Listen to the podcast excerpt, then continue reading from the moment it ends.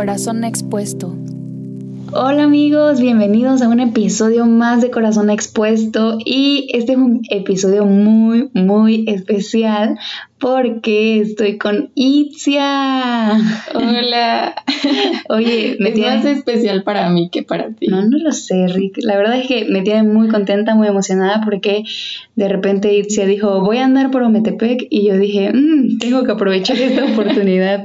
Y bueno, para quien no conoce a Itzia, ella es mi prima, eh, una prima muy, muy querida. Todo el tiempo que la he visto, he visto el cambio en su vida. He visto una persona que inspira. Si tú conoces a Itzia, tú sabes de lo que estoy hablando.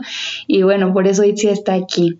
Así que Itzia, yo sé que no todos los que nos están escuchando te conocen y cuéntanos quién eres, qué haces, cuántos años tienes, a qué te dedicas, que tú preséntate, que las personas que te escuchen te puedan conocer un poquito. Bueno, pues sí, como dice Keila, eh, somos primas y a pesar de que no hemos vivido juntas, este, creo que hemos pasado muchas cosas juntas, así que disculpen si los decepciono después de las expectativas tan altas de tener primero a Sur y luego a Visa. No, no, para nada. Pero este, bueno, pues eh, sí, soy Itzia, tengo 23 años, soy de Michoacán, Europa, Michoacán. Bueno, pues este hace un año la carrera en, letras. Bueno, el nombre completo es lengua y literatura hispánicas para que suene más acá. Sí. Pero en realidad solamente es letras y, español y esas cosas.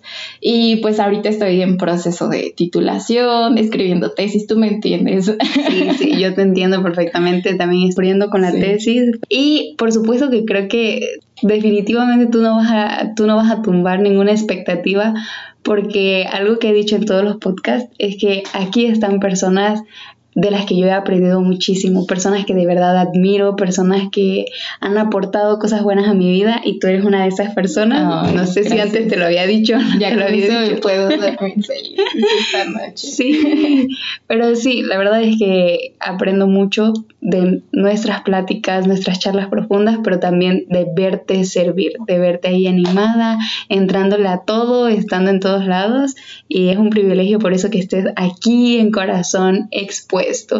Y como ustedes saben, nuestros invitados vienen a exponer su corazoncito con nosotros y por eso me tiene muy, muy emocionada. Yo no he escuchado la historia de Itzia. a mí muy intrigada, la verdad. no he escuchado nada, pero Mm, pedí que no me spoileara. Sí, ya decidí no me hables en todo el día. No, no es cierto. Bueno, no, no quiere spoilers. Sí, como les decimos, como no vivimos eh, tan de cerca, este, hay cosas que eh, no se ven del otro lado que hoy pues te voy a contar y les quiero contar. Así que eso es lo que me emociona y lo que me aterra, me da vértigo exponerme, pero me encanta, me encanta que hagas esto. Sí, a mí también me tiene emocionada y la verdad es que creo que ya aquí todos estamos con la intriga. Así que cuéntanos, cuéntanos de ti, dónde creciste, de tu historia, de tu niñez. Eh, creo que siempre hay un proceso para llegar a ser quienes somos y yo veo a Itzia y yo veo aquí a la idónea, a la mujer virtuosa de proverbios, yo veo aquí con Itzia. Así que porfa, cuéntanos acerca de tu, de tu historia. Yo sé que hubo todo un proceso para llegar hasta el punto en el que estás ahorita, ¿no? Claro, y yo creo que todavía estoy en un proceso todos los días, pero eh, pues sí, este, como les comentaba, yo soy de Michoacán. Como saben, eh, pues nuestra familia es, cristiana, la familia de Keila, mi familia, y mis padres, eh, cuando yo nací, ellos ya eran cristianos, entonces ellos ya asistían a una iglesia, crecí mi infancia también en la iglesia y, y, realmente lo disfrutaba mucho, disfrutaba mucho ir a la iglesia, a la escuela dominical, me encantaba escuchar las historias acerca de Dios, me encantaba estar ahí y, escuchar acerca de ese Jesús, ese encuentro con Jesús en las escuelas bíblicas de vacaciones y así. Eh, recuerdo que cuando tenía como seis años en la escuela dominical, nuestra maestra nos dijo, alguien de ustedes quiere aceptar a Cristo en su corazón. Y yo quería, pero ni siquiera sabía qué significaba eso. Y por vergüenza dije, no, creo que, creo que esto no es, es, para mí, ¿no? Entonces ya fue hasta mucho después, a pesar de que era muy niña, bueno, eh, no lo mencioné, pero soy la menor de cuatro hermanas, todas mujeres, este, y, y a pesar de que era muy niña, yo siempre me sentí muy sola, ¿sabes? Siempre eh, era una persona muy aislable y, y, la diferencia de edad con mis hermanas es, es, mucha. Por ejemplo, mi hermana mayor me lleva 12 años, ¿no? La, eh, mi otra hermana, Mara, me lleva como 10 años y Saraí sí me lleva dos años, entonces siempre estaba muy unida con Saraí. Sin embargo, yo me sentía una persona muy sola, o no sé si yo era muy dramática, pero este, siempre me sentía una niña muy, muy sola. Sí, creo que a los pequeños normalmente nos pasa eso, de repente nuestros hermanos crecen y ya tienen sus amigos, ya tienen su propio círculo, ya son adolescentes cool, y nosotros ahí niñitos queriendo ser parte de, pero sí, sí. Sí, siempre buscaba como eso, pero como el encajar en algún lado, ¿no? De alguna manera pertenece pero no era como lo suficientemente extrovertida para eso entonces como para hacer amigos. Hasta que un día eh, recuerdo fui a acompañar a mi hermana a una reunión de jóvenes eh, y eran puras chicas, pero esta reunión no era como nada bíblica, nada de que, ay, vamos a, orar, vamos a leer ahí, no, era como, ¿ya viste cómo está vestida fulanita o ya viste esto era puro ya sé qué tipo de reuniones. Crítica chisme. No y en eso pues que nos escucha el, pastor de la iglesia estaba al lado de su casa y nos escucha hablar y pues ya sabrás no salió sí como todo furioso y así. Bueno, no furioso, solo pues sí se disgustó el tipo de conversación que estaban teniendo las chicas. Para esto yo era la más pequeña de todas, tenía como nueve o diez años. Entonces de repente el, pastor hace un círculo eh, y nos sienta todas alrededor. Y cuando yo pensé que más nos iba a regañar, él nos empieza a hablar de Jesús. Y entonces él empieza a decir, Jesús es una persona que te ama a pesar de tus errores y te ama más que nadie. Y él siempre está contigo. Entonces yo, cuando era niña, a causa de esta soledad que sentía, también sentía falta de amor, ¿no? El, el nadie me quiere, mejor que me como un gusanito. Está así, entonces he hecho un drama de, y, y cuando el pastor empieza a decir esto, él empieza a decir, pues Jesús te amó tanto que dio su vida por ti. Entonces Él quiere entrar en tu corazón. Y entonces Él dijo, ¿quién de ustedes quiere aceptar a Jesús como su Salvador? Y entonces yo me quería levantar, pero algo en mí me decía, no lo hagas porque, porque las otras chavas se van a burlar de ti si me levanto, ¿no? Entonces yo decía, es que no quiero que se burlen, pero, pero de verdad quería levantarme y yo, yo sentía en mi corazón esa necesidad. Sí, entonces eh, yo dije, no me voy a parar. Y cuando menos me di cuenta, yo ya estaba ahí en medio. o sea, caray, ¿cómo llegué aquí? Y, el pastor estaba orando por mí. Yo y otra chica lo, nos levantamos en, en ese momento. Ella ahora es misionera y así. Y las demás chicas se quedaron sentadas viéndonos nada más. Obviamente sí, después se, se rieron o se enfaron como, ay, sí, muy espirituales, ¿no? Pero a veces eso ocurre incluso en la iglesia, o sea, pensarías que una persona por ir a la iglesia está muy cerca de Dios, pero eso es una, no es una garantía de el, gran paréntesis, ¿no? Sin embargo, es, algo que te ayuda a crecer mucho el estar en la iglesia. Y sí, o sea, eh, eso ocurrió, así fue como acepté a Cristo en mi corazón a los nueve o diez años, no tengo la fecha exacta, fue así, de esa manera. Y después de eso, en mi familia tuvimos como una crisis económica muy dura. Mi papá se tuvo que venir a Oaxaca a trabajar un tiempo, como un año, y mi hermana eh, Saraí, con la que yo me la pasaba, este, se vino a estudiar también a Oaxaca un año fue como en la secundaria. Entonces, como mis hermanas mayores ya estaban en la universidad, yo estaba sola con mi mamá. Ahora sí, solita. Ahora sí estaba solísima, porque mi mamá era maestra y trabajaba, trabajaba doble turno, ¿no? En la escuela.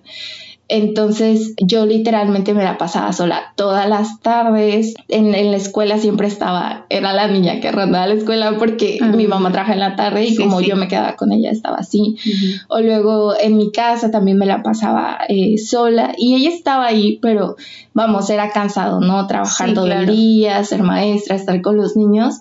Entonces yo era como no, no te quiero dar molestias, ya tienes suficiente, ajá, entonces no le contaba como mis cosas o me siento así o así, eh, a pesar de que era una niña, pues como todos, ¿no? Tenemos ataques emocionales o, cuestiones. Aparte ya es cuando vas entrando a la adolescencia, ¿no? ya en ese punto donde creo que todos tenemos historia en la adolescencia, pero sí, se vuelve difícil si de por sí a vivir tus propios conflictos, vivir tus propios asuntos de manera aislada es difícil. Ahora imagínate si tienes todo este peso hormonal de repente y todo eso, ¿no? Pero creo que es totalmente válido todo eso, ¿no? Sí, pues ah, sí, me sentía muy sola porque a pesar de que yo a los nueve o diez años había aceptado a Cristo en mi corazón, yo solo lo acepté como mi salvador, ¿sabes? Pero yo nunca tuve una relación con él. Yo solamente sabía que Dios me había salvado de algo, pero nadie me había dicho que él me había salvado para algo también. Entonces yo solo decía, bueno, ya soy salva, ya me voy al cielo y puedo seguir. Y aquí se acabó, ¿no? Y, ya, esa era mi meta y ya la cumplí, ¿no? Pero ya luego en, mis tiempos a solas yo sentía un vacío muy grande y yo a veces sí le decía a Dios, o sea, es que ¿por, ¿por qué me siento así si se supone que yo ya te acepté en mi corazón, ¿no? así, o sea, como que no ya tenía que sentirme bien y estar todo bien en, mi vida. Sí, y, pues no, o sea, al contrario, me sentía muy vacía, eh, muy solitaria y yo misma me aislaba. Entonces, algo que ocurrió durante mi infancia, nunca cuento mi historia como en orden cronológico, pero algo que ocurrió durante mi infancia cuando era más pequeña fue que, eh, por lo mismo que te digo, mi mamá pues ya trabajaba, mis hermanas estaban más grandes, estudiaban, mi papá también trabajaba casi de tiempo completo a veces eh, mi hermana Sara y yo nos quedábamos solas mucho tiempo y mi mamá nos llevaba con alguna tía a cuidar o así, ¿no? Y, era algo muy común. Sin embargo, algo que ocurrió durante mi infancia y que no me percaté de eso hasta muchos años después fue que yo eh, fui abusada, podría decirse. Sufrí abuso de parte de familiares pero no fue algo, como te digo, de lo que me percatara en ese momento, porque yo era una niña. De manera muy sutil también. Sí, claro, de manera muy sutil pasan esas cosas y, y ahora lo entiendo, ¿no? A, lo mejor muchas personas que, que han sufrido de abuso y no lo externan porque no saben qué pasó ahí o luego más cuando viene de algún familiar. en mi caso este, fue de un primo y de un tío político. Y, y, en ese momento no me di cuenta porque para mí era como, un, es que mi primo me quiere mucho, yo creo que por eso me quiere dar muchos besos. O es que mi tío es, me quiere mucho, por eso me abraza de esta manera. O sea, en mi mente de niña sí era, ¿no? Simplemente como que, como que no entraba la malicia de decir, ay, sí, claro. de mí ni nada de eso. Eh, sin embargo, como que eso fue trayendo muchas dudas después en mí. O sea, yo sí llegué a, llegaba a ver focos rojos que en, ese momento, pues como te digo, no es como que seas muy consciente de ello, pero como que decía, es que no me siento cómoda estando con mi primo a solas. Entonces trataba de evitar esos momentos, ¿no? Pero muchas veces la otra persona trata de frecuentar esos momentos. Y, o sea, agradezco a Dios que no fue algo más allá, sin embargo, creo que mm, hace, hace unos días leía una frase que eh, subió Suri precisamente en la página de Fui Pródigo, que decía que a veces nuestro, em, nuestra debilidad se puede convertir en un testimonio, ¿no? Entonces, para mí eso en un momento fue una debilidad. Y creo que sin darme cuenta, yo como que crecí con eso, pero lo suprimía en mente, como que sí, o sea, lo reprimía en el sentido de que tenía vagos recuerdos de esas experiencias, sin embargo era como un, hoy no me lo habré inventado o por qué me siento así, yo, o sea, me sentía de una manera muy extraña cuando pensaba en eso, me sentía como sucia, ¿sabes? Como si hubiera sido mi culpa o como si yo estuviera mal por sentirme así cuando pensaba en eso o, o pensar en algún tipo de rencor hacia esas personas cuando, cuando yo recordaba eso. Entonces, a temprana edad, casi eh, cuando entré a la secundaria, eh, de alguna manera empecé a, caer y abrir puertas. A, mis 13 años tuve mi primera computadora. Como te decía, tuvimos esta crisis económica en mi familia, mi papá se vino a trabajar acá y así. Ese año en sí estuve muy sola, fue muy duro eh, toda esa temporada pero después volvieron y tú a veces ya te quedas con hábitos, hábitos sí, claro. no muy buenos, ¿no? Como por ejemplo yo era eh, mucho de aislarme y ese tipo de cosas. Claro, aún lucho con eso probablemente, trato de no aislarme demasiado, pero ese tipo de aislamiento fue malo para mí. ¿En qué sentido? Que cuando cumplí los 13, creo, sí, cuando entré a la secundaria tuve mi primer computadora. Entonces era la era donde me siento anciana por decir esto, era la era donde eh, empezaba el Facebook. Sí, súper nuevecito, ¿no? Sí, de, ah, le voy a enviar solicitud a Keila y cambiabas tu foto de perfil todo los días. Sí, me acuerdo. El, clásico era, tómame una foto para subirla y cambiar mi foto de perfil, ¿no? O sea, irte, subir frases moxas. Bueno, pues era la temporada y cuando el internet estaba así como en todo su apogeo. Entonces, en en ese tiempo, ¿no? Y, y recuerdo que yo de alguna manera comencé poco a poco a abrir páginas que fueron inadecuadas. Entonces, en algún momento, en el pasar tanto tiempo a solas, en el ahora estar solo en mi computadora y así, caí en la pornografía. Entonces llegué a consumir eso y recuerdo, no recuerdo la primera vez, pero sí recuerdo que al principio era como, ay, no, ¿qué estoy haciendo? O sea, yo en mi mente era consciente de que, de que yo había nacido en, un este, lugar donde mis padres fueron cristianos, yo era cristiana y eso probablemente no estaba bien, pero en mi mente tampoco estaba mal porque no le estaba haciendo daño a alguien más, ¿sabes? Entonces, poco a poco fui abriendo puertas y hace poco leía que la pornografía es como una adicción a las drogas porque digamos que segrega ciertos químicos en tu cerebro que te hace querer más. Entonces, así como la droga, quieres como que en dosis más grandes. Ya no te basta con una probadita, sino que necesitas probar otro tipo de cosas. Lo mismo con la pornografía, o sea, como que te engaña tu cerebro de que crea algún placer efímero en ese momento, pero no es suficiente, por ejemplo, la cantidad que viste ayer con lo que viste hoy. Y quizá no hablando en cantidad, sino en contenido. A lo mejor el, primer día, no sé, quizás seré un poco explícita, viste un cuerpo semidesnudo y eso te causa algún tipo de placer, pero el siguiente necesitas ver algo más allá de eso. ¿Me explico? Entonces vas haciendo más y más y eso se hace una adicción muchos podrían pensar, o sea, no es un vicio o algo así, pero sí se crea una adicción al, final de Claro, y esto también es considerado un problema real, para lo que también tienes que buscar ayuda real para salir de ahí, ¿no? Es como, no lo tomes a la ligera, esto de verdad es un problema. Sí, claro, o sea, si tú estás pasando por esto, créeme que no eres el único. A veces las personas que menos lo esperamos uh, están luchando con esto. Las personas que vemos en la iglesia, que vemos sirviendo, tienen luchas internas con esto, ¿no? En mi caso así era, pero, y como dices, era un problema real, pero yo en mi mente no lo veía real. Porque quieras o no, cuando tú caes en pecado, el pecado es algo que te avergüenza muchísimo. Entonces, para mí el mi mundo era como muy eh, aparentar, aparentar que estoy bien en la iglesia, que estoy bien con mis papás, que soy la hija perfecta, pero en lo oscuro, en lo secreto, donde aparentemente nadie me veía, era algo totalmente diferente. Entonces eh, yo aparentaba ser algo que eh, probablemente era, pero no era todo de mí, estaba cayendo en, en algo más, ¿no? Y en mi mente no era real ese problema, porque era, hace cuenta yo caí y decía, chin, Dios, ya la regué, perdóname. Y me ponía a escuchar una canción cristiana y decía, ya no pasa nada, mañana no lo voy a volver a hacer. Sí, sí, sí. Y decía, ya no lo voy a volver a hacer el día de mañana. Y pues, ¿cuál? O sea, al día siguiente volví a caer y volví a caer. Entonces se va convirtiendo en un círculo vicioso.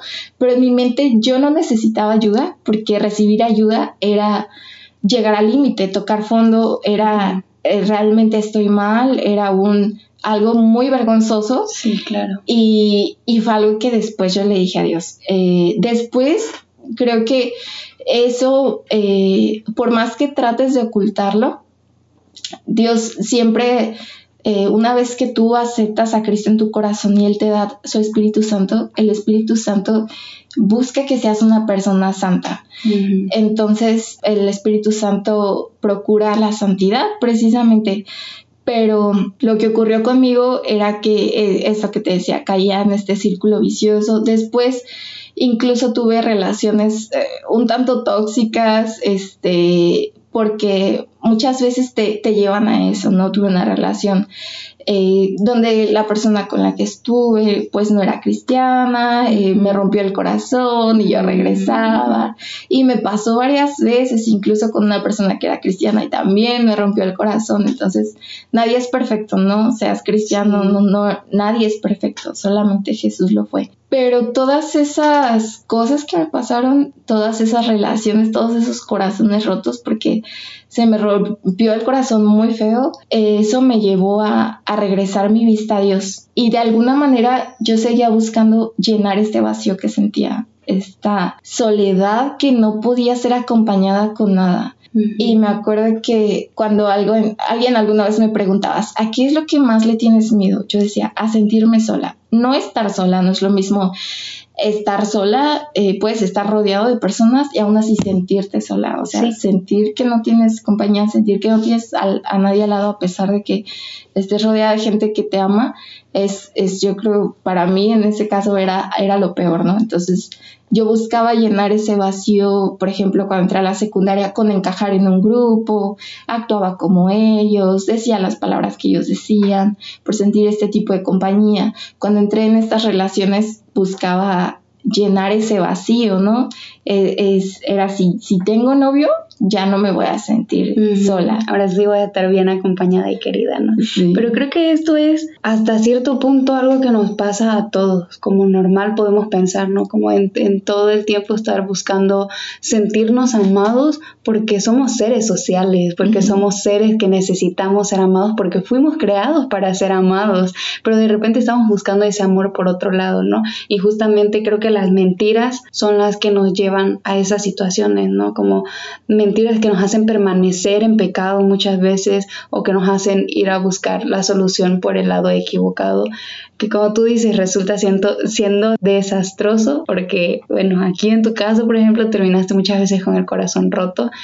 Y bueno, creo que no eres la única, mucho nos ha pasado también, pero sí es cierto, ¿no? Creo que creo que quiero resaltar esto que estás diciendo, es importante cuando tú entonces regresas tus ojos hacia Cristo, ¿no? Pero entonces, ¿cómo fue que pasó esto en realidad? O sea, ¿te diste cuenta de que estabas de verdad un poco, que tu vida estaba en, un poco desastre? ¿O mucho desastre? mucho desastre. bueno, no sé, cómo desde tu perspectiva seguro es mejor. Pero entonces, ¿cómo fue este momento en el que de verdad hubo un cambio, ¿no? Porque te arrepentiste allá cuando tenías nueve años o allá aceptaste, pero ¿cómo fue más bien este arrepentimiento real, verdadero, que te hizo cambiar de dirección, que te hizo voltear a ver a Cristo?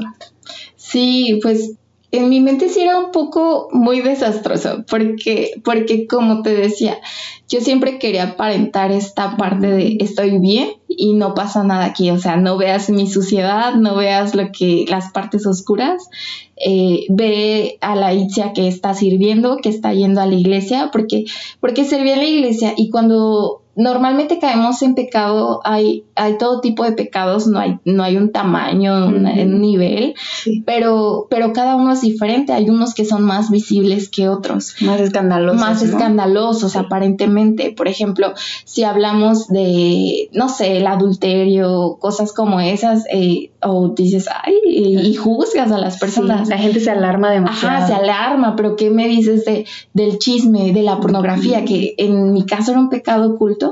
Y que como te digo, nadie lo sabía. Entonces eh, podía estar sirviendo en la iglesia, me gustaba cantar porque eh, genuinamente me, me, gustaba servir, me gustaba estar ahí, pero estaba también este otro lado de mí en el que no quería entregarle todavía eso a Dios, era demasiado vergonzoso para, para decirle aquí está, mejor hago como que no como que no está ahí Y, y, lo disfrazo, le pongo un curita, ¿no? Ahí a lo que hice, no sanaba. Intentar remediar esas equivocaciones con otras cosas con otras cosas, Ajá, sí. era como un, estoy este, mal en lo secreto, pero en público trato de, de dar mi mejor cara, mi mejor sonrisa, porque trataba de compensar eso, quizá yo creo que de alguna manera, y luchaba con mis fuerzas, porque sí había rachitas en las que en las que dejaba de ver pornografía, sí había rachitas en las que estaba bien, pero de repente volvía a caer o, o alguna cosita, alguna herida emocional incluso, hacía que yo acudiera a eso buscando llenar ese cierto vacío que al ver pornografía me causaba un placer inmediato, pero sabes, después de que lo hacía me dejaba un vacío más grande del que ya tenía. Entonces, eh, pues yo creo que fue como en una de esas decepciones amorosas en las que mi corazón ya estaba hecho pedazos y, y me acuerdo que yo desde que era niña, yo oraba a Dios por, eh, por un esposo, porque yo decía, algún, en algún momento me quiero casar por una persona que me ame, pero que ame más a Dios que todas las cosas, ¿no? El, el, el La típico requisito. Que nos encanta. Sí, el típico requisito número uno de un cristiano. Y, y lo pedía desde, como desde los 11 años, pero yo no cumplía a mi lado de yo ser esa persona que estaba pidiendo, porque yo, por ejemplo, le decía a Dios, Dios, que sea una persona que guarde su corazón y así, y yo no guardaba mi corazón al entregarle otras cosas, que guarde este su cuerpo, pero yo no guardaba mi vista, ¿sabes? Entonces no estaba siendo la persona que yo pedía para mí. Entonces Dios me confrontó con eso y, y también me, me confrontó con mi pecado y cuando ya estaba hecha pedazos, un, un, día me acuerdo que solamente oré y le dije, Dios, ya estoy harta, o sea, ya estoy harta de caer en lo mismo todos los días, ya estoy harta de este círculo vicioso, ya no puedo seguir aparentando, eh, porque llega un momento en el que te cansas simplemente y, y no puedes luchar en tus fuerzas. Sí, claro, aparte se vuelve una lucha que tú estás teniendo contigo misma, ¿no? Y qué difícil se vuelve eso, pero qué tal cuando empiezas a luchar con las fuerzas que Dios te da, que Dios te dispone ahí para que las uses. Sí, exactamente, luchar con mis propias fuerzas.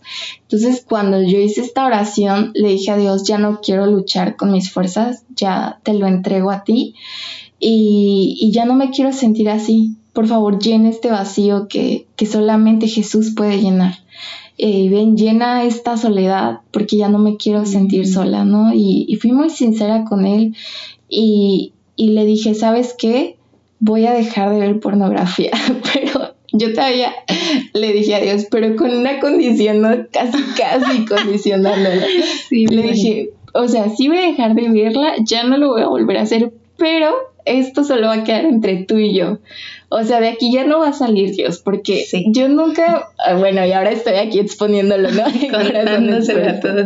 Sí, y yo le dije, o sea, yo nunca le voy a contar, ni mucho menos a la persona que va a ser mi esposo. Yo me sentía indigna de siquiera de merecer alguna persona que me amara eh, por todo lo que había hecho, siquiera de, de en algún momento casarme, porque decía, no soy digna después de haber tenido esta adicción, de haber caído en pecado, de haber entregado mi corazón muchas veces.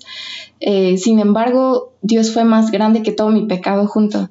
y, y, pues sí, o sea, al final de cuentas, después de que hice esta oración, le dije, ok, mira, sabes que ya no lo voy a volver a hacer, pero esto solo va a quedar entre tú y yo, porque pensaba que había cosas que solamente eran entre Dios y yo. Y sí, muchas veces sí pero, yo no me di cuenta que esto no era una de ellas, exacto. Yo me di cuenta que, que Dios no me iba a dejar callar lo que había hecho en mi vida.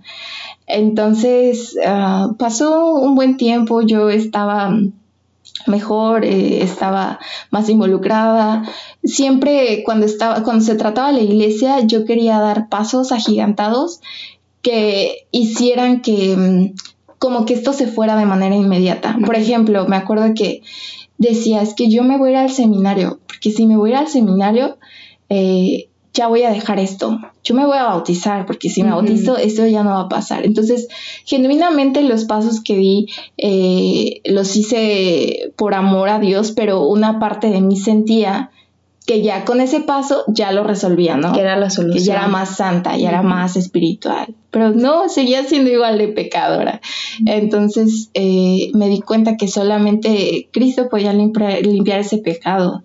Ningún sacrificio, ningún... Eh, a veces criticamos tanto a las otras personas que hacen ritos, que hacen mandas eh, por buscar algo, pero a veces también nosotros lo hacemos. Buscamos limpiar ese pecado con con nuestras obras. Con nuestras obras, cuando lo único que lo puede limpiar es la sangre de Cristo. Sí. Entonces fue cuando se lo entregué y, y, en mi vida todo estaba muy tranquilo hasta que un día me acuerdo que estaba en una actividad de jóvenes y este y de repente se, me acercó un chavo y empecé a platicar con él y, y, le dije, oye, es que ya no te hemos visto en las actividades y yo animándolo y así, ¿no? Y de repente me dice, es que quiero contarte que estoy pasando por algo. Y dije, ah, ya sé, seguro estás teniendo problemas con tu iglesia, ¿verdad? Es tu familia. No, no, no, es que, es que soy adicto a la pornografía. Y yo, ¿qué? O sea, y pero me lo soltó así, o sea, lo que nunca en mi vida me había pasado y me lo soltó y a mí me impactó muchísimo porque para empezar era algo por lo que yo uh, no, no tenía mucho que había salido de eso porque yo nunca se lo hubiera contado quizás sí a nadie y, y, luego porque dije, ¿y por qué me lo dice a mí? O sea, hay tantas personas, no sé, en esta actividad, tantos líderes a los que pudiera decírselo, ¿por qué, ¿por qué me lo dice a mí, no? Entonces el chico pues me empezó a hablar, ¿sabes qué? Estoy pasando por esto, por esto, tengo estas... Y me empezó a contar todo. Entonces me acuerdo que íbamos caminando y yo mientras lo escuchaba, mi mente daba un montón de vueltas y yo decía, ¿por qué Dios? ¿Será que quieres que le comparta? No, no, no, pero es que, ay, no, o sea, de verdad no puede dormir esa noche y me acuerdo que hablé con Dios y yo le dije, pero es que si yo te dije que esto solo iba a quedar entre tú y yo todavía, ¿no? Entonces, uh, fue como un Dios diciéndome, tú lo dijiste, no yo. O sea, yo no quiero...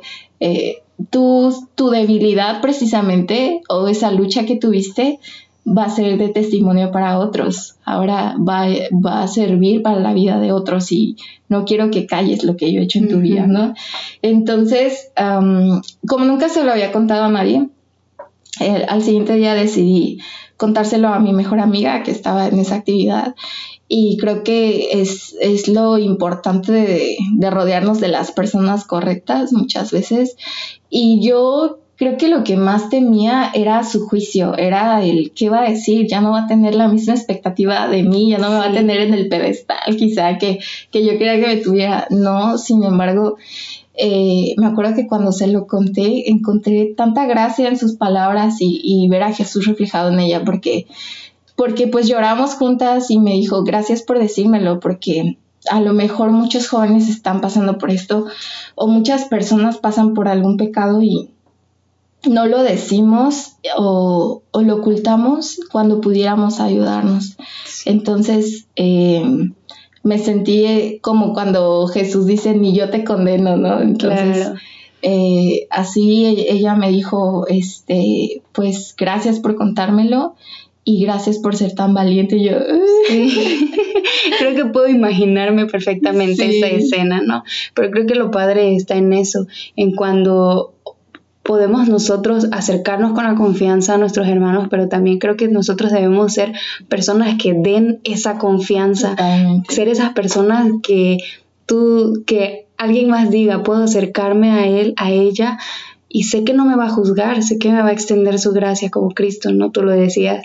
Y en un episodio, bueno, en algunos episodios anteriores hablábamos justamente de esta historia de la mujer adúltera, como todo el mundo señalando el pecado escandaloso, pero Jesús la mira con gracia. Y todo esto me vuelve a recordar a ese versículo que dice que donde hay mucho pecado, donde te equivocaste mucho, donde la regaste mucho, Dios puso mucha gracia. Ahí es donde Dios derramó así toda, toda la cubeta completa de gracia. Me encanta cómo lo dice, donde abundó el pecado, sobreabundó la, la gracia. Claro. Es, es increíble.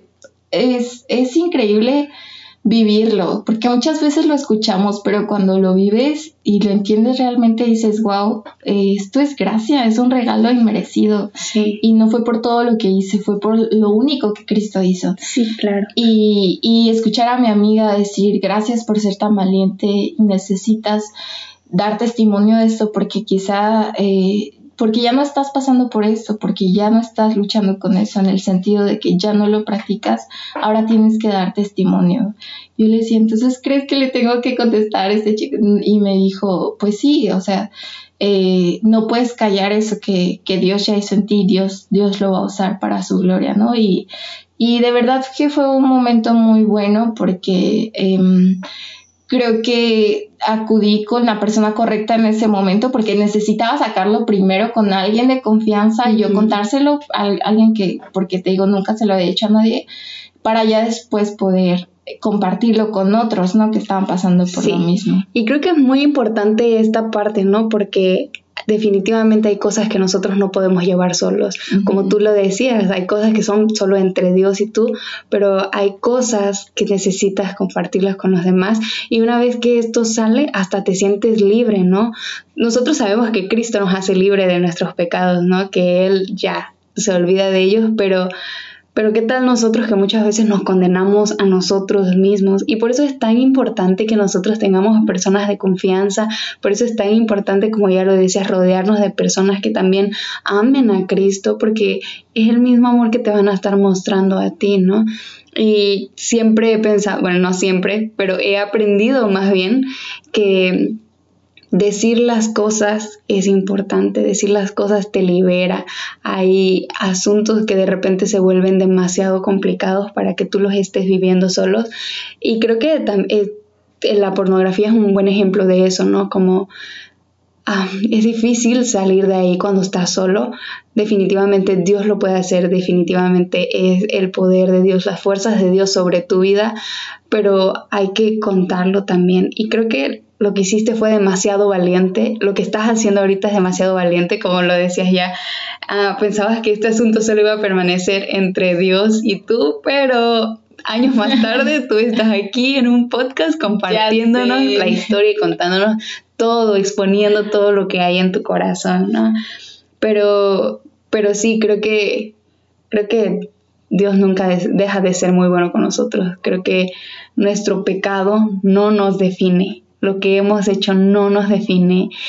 Lo que nos define es lo que Cristo ya hizo por nosotros y la liberación que encontramos en Él. Y qué padre que ahora puedes estar compartiéndonos.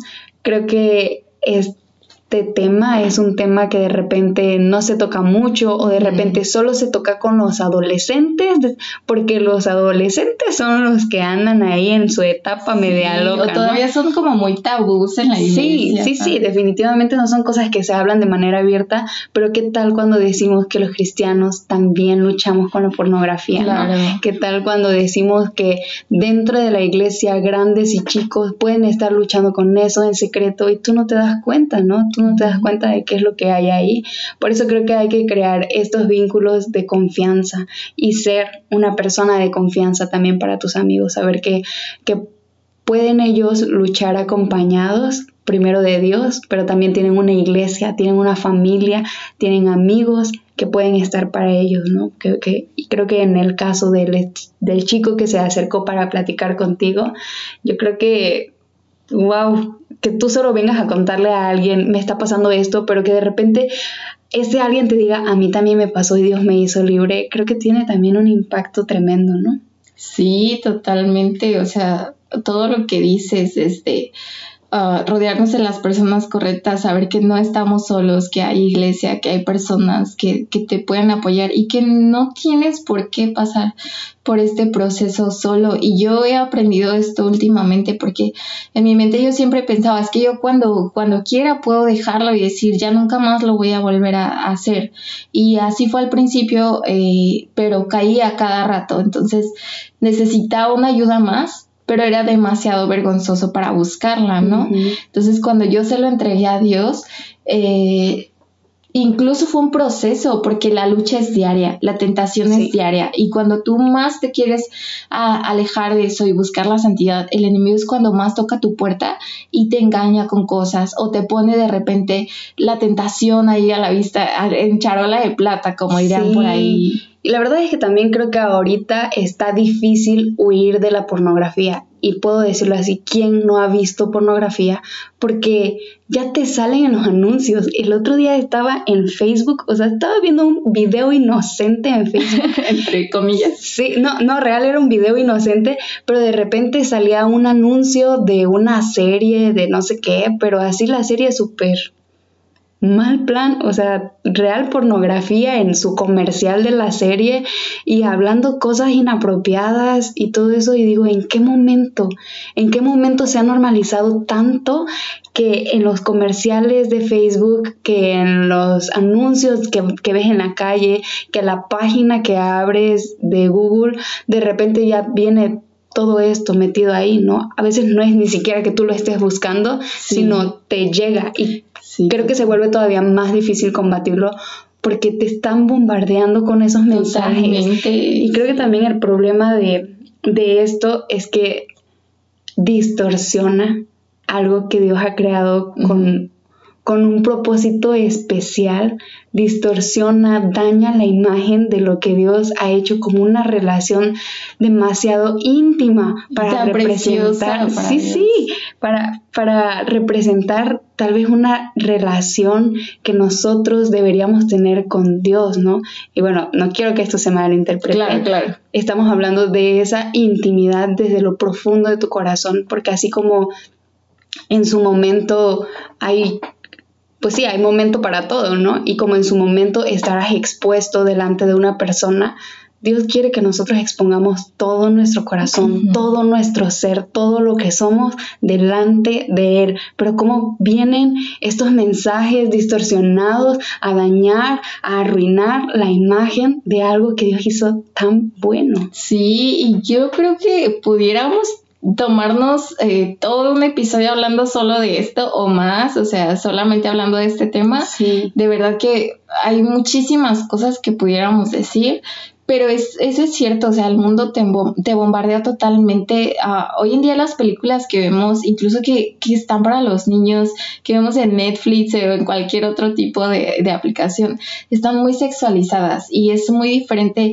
a algo que represente la sexualidad, algo que está sexualizado, ¿no? Por eso te digo, hay muchas cosas que pudiéramos decir de eso, pero todo está sexualizado, todos son escenas eróticas, todos son este, niñas, ahora la serie que iba a salir, ¿no? Niñas casi semidesnudas. O sea, hay tantas cosas que nos bombardean desde la música que escuchamos. Sí, claro. Desde, no, o sea, ni, eso, ¿no? No, mal plan todo, porque el otro día me metí a TikTok. Bueno, yo siempre dije que no iba a ser TikToker, terminé haciendo TikTok por el servicio social y este y me metí a buscar como la música popular y no te miento, era pornografía cantada. Tal cual. verdad. o sea, estás escuchando pornografía porque y, y, es lo que se ve en, TikTok precisamente, los bailes sexualizados en las películas, este tipo de escenas, en las canciones, o sea, el mundo te bombardea, tu cuerpo es débil resistir eso y el enemigo te está diciendo, pues no pasa nada, o sea, solo es un video, y solo es una película y de repente, o sea, eso se va algo más grande, ¿no? Entonces puede haber muchas razones por las cuales podamos estar ahí, pero no es algo fácil salir. Entrar es, es, muy fácil, pero, pero para salir, eh, volviendo a lo que decíamos, no necesitamos ayuda, necesitamos personas que no te condenen ni que te condenes tú mismo, porque yo eh, mucha, mucho tiempo esto fue lo que pasaba conmigo, que, que yo sentía que Dios ya me había perdonado y cuando le entregué todo, cuando le entregué mis relaciones pasadas, yo sentía realmente que Jesús me había perdonado y que había sanado eso pero yo todavía no me había perdonado a mí. Yo no me había perdonado por haberme equivocado, por haber cometido esos errores y me condenaba y era muy dura conmigo. Entonces decía, ¿por qué me siento así si Dios ya me perdonó? Pero me di cuenta que yo no me había perdonado aún. Entonces, pues después, bueno, retomando la historia, ahorita voy a volver a esto, retomando la historia de, este chico, después de que hablé con mi mejor amiga, al día siguiente hablé con el chico, le dije, ¿sabes qué? Mira, eh, yo también pasé por esto, pero, eh, y te entiendo, porque él me dice, es que he hablado con líderes, he hablado con pastores y ninguno me entiende. Y yo admiraba tanto que él buscara ese tipo de ayuda que yo nunca me atreví a buscar, ¿sabes? Pero le dije, yo he pasado por esto y para él fue como un momento muy, shock porque este para empezar alguien que nunca se hubiera imaginado y que lo entendiera lo entendiera de esa manera fue como wow por algo yo sentía decía en mi corazón tener que contártelo a ti y yo decía por qué no se lo dijo a nadie más no entonces Dios eh, puede usar incluso esos errores esas partes más oscuras una vez que las alumbra para traer luz a otros también. Entonces, eh, eso me encanta de Dios, porque al final de cuentas no eres tú, sino Dios. Eh, una vez leí una frase en un libro que decía, Dios es el único que puede sacar lo bueno de todo lo malo. Y Dios es el único que, que puede traer agua del desierto y puede sacar algo bonito de todo lo asqueroso que yo tenía, imagínate. Entonces, eh, eh, después de que hablé con ese chico, pues fue así. Y sin embargo, es todo un proceso, porque como te digo, la lucha es diaria y más cuando el mundo te bombardea de cosas es difícil no caer. Entonces no te puedo decir que después de eso no volví a caer, no te puedo decir que no lo, no he vuelto a caer, porque pues soy muy vulnerable, ¿sabes? Soy muy eh, humana al final de cuentas y muy pecadora y mi carne es muy débil. Y hay veces y ha habido ocasiones en las que mi espíritu está muy débil y, he acudido a eso, em, pero entendí un día, entendí que también mi problema tenía que sanar de raíz, porque hay muchas heridas que muchas veces arrastramos del pasado, arrastramos de la infancia. ¿Te acuerdas que al principio te contaba que cuando era niña yo sufría abuso, pero no lo había detectado como tal? Hasta muchísimos años después ya, este, eh, cuando empecé a, eh, empecé a ir a un psicólogo y todavía yo sentía que había muchas cosas sanadas, pero había todavía como esa espinita, ¿sabes? Incluso en cuanto al perdón. Entonces me acuerdo que cuando por fin lo asumí en mi mente, cuando por fin lo entendí, lo que era el abuso, yo dije, yo fui abusada. O sea, yo fui abusada cuando era niña, cosa que nunca me había dado cuenta, porque te digo que mi mente antes era como, es que mi primo me quiere mucho y por eso me trata así, ¿no? Entonces, cuando me di cuenta de eso, pues pues me sentí fatal porque como que se abrió la herida que siempre estuve tratando de, ocultar. Ajá. Entonces, me acuerdo que lloré un montón, lloré a mares, pero lo que le dije a Dios fue, Dios, yo perdono a estas personas en mi corazón por lo que me hicieron, porque yo no sabía. Y me perdono a mí porque me culpaba, ¿sabes? Porque, ay, ¿por qué, por qué, lo, por qué me dejé? ¿Por qué permanecí? Y le dije, me perdono a mí y me perdono por esto y por esto y por esto, este, y perdono a mis agresores, porque, porque eso es lo que dice Jesús, o sea, ¿qué caso tiene decir amo a los que me aman y no amo a mis enemigos, ¿no? Por decirlo de alguna manera. Entonces, eh, yo le dije, yo decido amar, y créeme que es bien difícil, el perdón es una decisión, no es un sentimiento, no es como que amaneces y, ay, hoy quiero perdonar a la persona que abusó de mí. No, o sea, no ocurre. Es como, ay, como si estas cosas pasaran. Entonces, eh, yo decidí perdonar a, a, las personas que en algún momento me hicieron daño, en ese sentido y en todos los sentidos. Eh, yo entendí muchas eh, consecuencias que vivía en el presente venían, de heridas en el pasado que eh, necesitaba sanar y que solamente Jesús podía sanar de raíz, solamente Jesús podía sanar de raíz. Y yo recuerdo que yo acepté a Jesús a los nueve años como mi Salvador. Yo entendí que Él me había salvado de algo, pero nunca entendí que me había salvado para algo. Entonces después entendí que Dios no solo quería ser, Jesús no solo quería ser mi Salvador, sino quería ser mi Señor, quería ser, el Señor de mi vida. Y entendí que no solo me salvó de algo, sino para algo también, que yo tenía un propósito, ¿sabes? Que, que Dios me había dado un propósito más grande que, que estar a solas en mi cuarto este, viendo pornografía, que Dios me dio un propósito más grande que autocompadecerme a mí misma, que hacer las cosas por quedar bien con la gente, por agradar a los demás. Entonces cuando yo entendí eso dije, no te pases, o sea, Dios me creó a, mí eh, un, granito de arena en, todo el mar para gloria suya, o sea, para que yo lo alabara, ese Dios que tiene tantos ángeles alabándole, que es el creador del universo. Realmente Dios dice, yo tengo un propósito para ti. Es como de, no te pases, o sea, es, un amor inexplicable, ¿sabes? Un amor que llenó cualquier tipo de vacío, cualquier tipo de condena y cualquier tipo de, ah, sí, o sea, de sentimiento de razón y de vacío que, yo llenaba con otras cosas que ninguna adicción, ninguna persona o eh, nada de lo que busqué pudo llenar, solamente Jesús pudo llenar ese vacío. Y créeme que eh, ahora cada vez que me preguntan qué es a lo que más le tienes miedo, ya no tengo miedo a sentirme sola, mm. porque sé que, ay, no sé, voy a llorar, pero sé que a partir de que Jesús está en mi vida ya nunca me voy a volver a sentir sola jamás, porque Él está ahí siempre. Y hay dos pasajes que, de la Biblia que ah, me recuerdan mucho esto, que es medio, el primero, bueno, es todo el Salmo 139. Me encanta porque habla de cómo Dios siempre está ahí, de cómo sabe todo acerca de nosotros pero específicamente los versículos del 7 en adelante dice, jamás podría escaparme de tu espíritu, jamás podría huir de tu presencia. Si subo al cielo, ahí estás tú, si desciendes a la tumba, ahí estás tú. Si cabalgo sobre las alas de la mañana, si habito junto a los océanos más lejanos, aún ahí me guiará tu mano y me sostendrá tu fuerza. Podría pedir a la oscuridad que me ocultara y a la luz que me rodea que se convierta en noche, pero ni siquiera en la oscuridad puedo esconderme de ti. ¿Te imaginas? O sea, Dios estando a tu lado, todo, o sea, para mí fue como Dios estuvo ahí los momentos que yo me sentí sola, los momentos que estaba sola en la escuela, que estaba eh, sola en mi casa llorando, eh, los momentos que, estaba sola eh, con, con mis abusadores, ahí estaba Dios al lado mío y nunca jamás aunque yo lo creía, él jamás me dejó sola. Y, ahora créeme que no siento ningún tipo de sentimiento de, soledad porque Jesús está conmigo.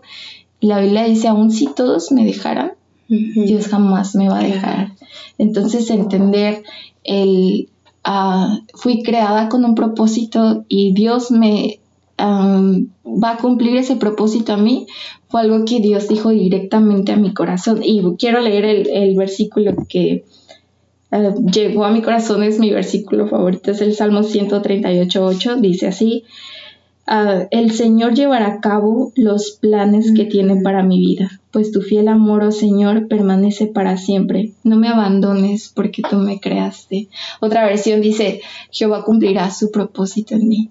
Y yo lo creo que Dios está cumpliendo su propósito en mí y lo empezó a cumplir desde, desde antes de que yo naciera. El Dios ya lo tenía previsto. Sí, yo también creo que Dios está cumpliendo su propósito en ti, porque yo puedo ver a Cristo en tu vida, ¿no? Creo que no es fácil todo, todo este proceso, toda tu historia. Nosotros solo vemos a las personas tal vez sirviendo, muy apasionadas, muy felices, pero tú no sabes qué hay detrás de esas personas, ¿no? Como sus momentos que han pasado de crisis, de soledad.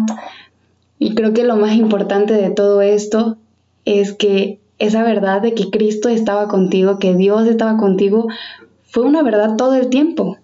Todo el tiempo fue real pero hasta el momento en el que tus ojos son alumbrados, hasta el momento en el que tú lo entiendes realmente y que tú lo empiezas a creer, es que creo que tu vida entonces es que empieza a cambiar y es totalmente diferente cuando ahora empiezas a vivir con esta convicción y creyéndolo, ¿no? Como es cierto, Dios está, Dios no me abandona, Dios tiene un propósito y está cumpliendo su propósito. De verdad, Itzia, yo te admiro mucho. Siempre estoy viendo todo lo que haces en redes sociales, en los grupos, por ahí creo que estamos en algunos grupos en común. Y, me admiro mucho de que también pienso que tienes tiempo para todo eso, no sé de dónde sale, pero lo que más resalto de todo esto es que se nota tu pasión por Cristo, se nota tu amor, tu dedicación. Y creo que definitivamente es algo que Cristo puede hacer, ¿no? Hay una canción que me gusta mucho que dice que de las ruinas y tumbas nacen nuevos jardines. creo, que creo que esa frase me encanta, yo puedo eh, sentirme identificada con eso, pero y por supuesto con todo el amor, creo que todos hemos estado en ruina en nuestra vida. Algunos tal vez nos dimos cuenta, otros no sé si nos hemos dado cuenta de que estamos viviendo de repente en ruinas, pero Dios no nos creó para que nosotros estemos viviendo en una ruina. Eso fue la consecuencia del pecado, eso fue la consecuencia de creer las mentiras del enemigo, ¿no? Y de repente ver vidas transformadas, vidas levantadas, vidas que en algún momento fueron ruinas tumbas eh, donde habitaban personas muertas en esos cuerpos y luego ver un jardín, ¿no? Luego ver una vida realmente vivida al 100% porque está vivida en Cristo. Creo que eso también inspira mucho.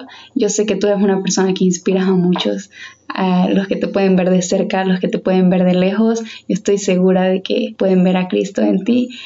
Y bueno, creo que me quedo con muchísimo de esta historia. También me sentí identificada con muchas cosas en tu vida pero creo que puede ayudar también a muchas personas que están escuchando esto. Creo que este específicamente es uno de los pecados que no nos gusta hablar, es uno de los pecados que nos causa mucha culpa y vergüenza, como también tú nos contaste en tu historia.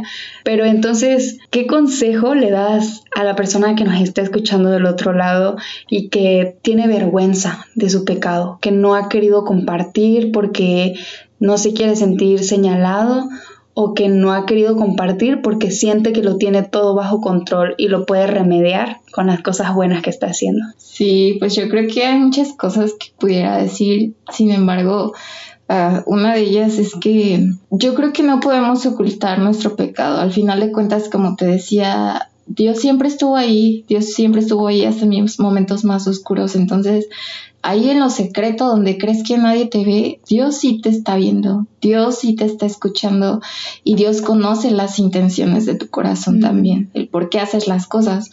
Y, y yo creo que algo que tuve que hacer es, yo siempre digo, ponle nombre y apellido a tu pecado.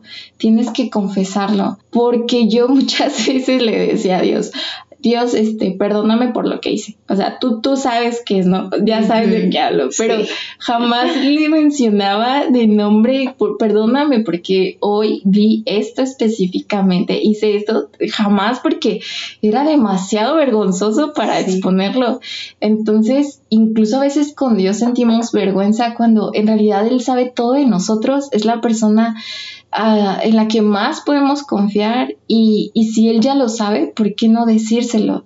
Entonces yo diría, ponle nombre y apellido a tu pecado, porque si, si has cometido adulterio, si has cometido chisme, este, has visto pornografía o cualquier tipo de pecado, díselo a Dios. No te quedes con el, el, ay, perdóname por lo que hice, ay, este, pues lo siento porque no estuvo bien lo que hice hoy, pero ¿qué hiciste? Cuéntaselo a Dios a detalle, aunque Él ya lo sepa, Él espera que se lo cuentes. Eso es confesar tu pecado y arrepentirte. Yo creo que hablamos mucho del arrepentimiento, pero no mencionamos lo mucho que lo confundimos con el remordimiento. A veces pensamos que el sentirme mal por mí mismo ya es arrepentimiento. Híjoles, la regué y no estuvo bien esto que hice. No, pues este, me siento mal, ¿no? Y eso es remordimiento, pero el verdadero arrepentimiento es el que te lleva a un cambio. Y no en tus fuerzas, no en tus obras, no es como voy a hacer esto para ganarme a, a Dios, no, sino eso solamente el arrepentimiento después de confesar tu pecado se manifiesta en tu relación con Dios. O sea, si realmente estás arrepentido, pues busca cambiar esa actitud, busca que no cualquier tipo de cosa que te haga caer, pues cámbiala. ¿En qué sentido? Si tú dedicabas, no sé, tres horas a redes sociales hablando de eso, ¿no?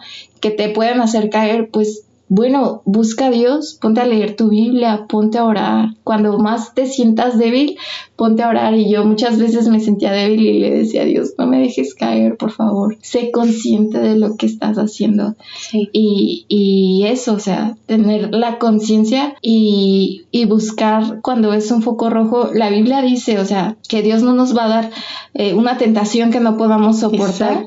y con la tentación nos da la salida. Sí. Entonces a veces decimos, es que no tenía opción, siempre va a haber opción, es que ya estaba ahí, pues le di clic, o sea, siempre va a haber opción, huye, huye inmediatamente del pecado, si ves un foco rojo, como lo que dicen ahora las red flags, aquí también aplica este, huye, huye de esta tentación y, y córrele porque siempre va a haber una salida. Sí. Entonces yo, yo diría, confiésale tu pecado a Dios, arrepiéntete y huye de la tentación en todos los sentidos. Si tú ves que hay algo que te hace caer, trata de cambiarlo con otro tipo de hábito. Si tú ves que eh, tres horas en videojuegos son demasiado eh, tentativas, pues cámbialo por un hábito saludable, eh, por decirlo de alguna manera, ¿no? También los hábitos influyen mucho.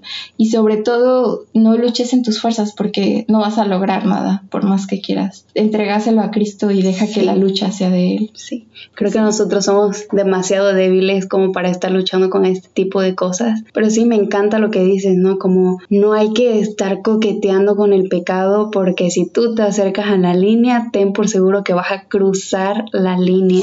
No te creas lo suficientemente fuerte. Y justo hay un versículo que dice eso, ¿no? Que el que se crea estar firme, mire que no caiga.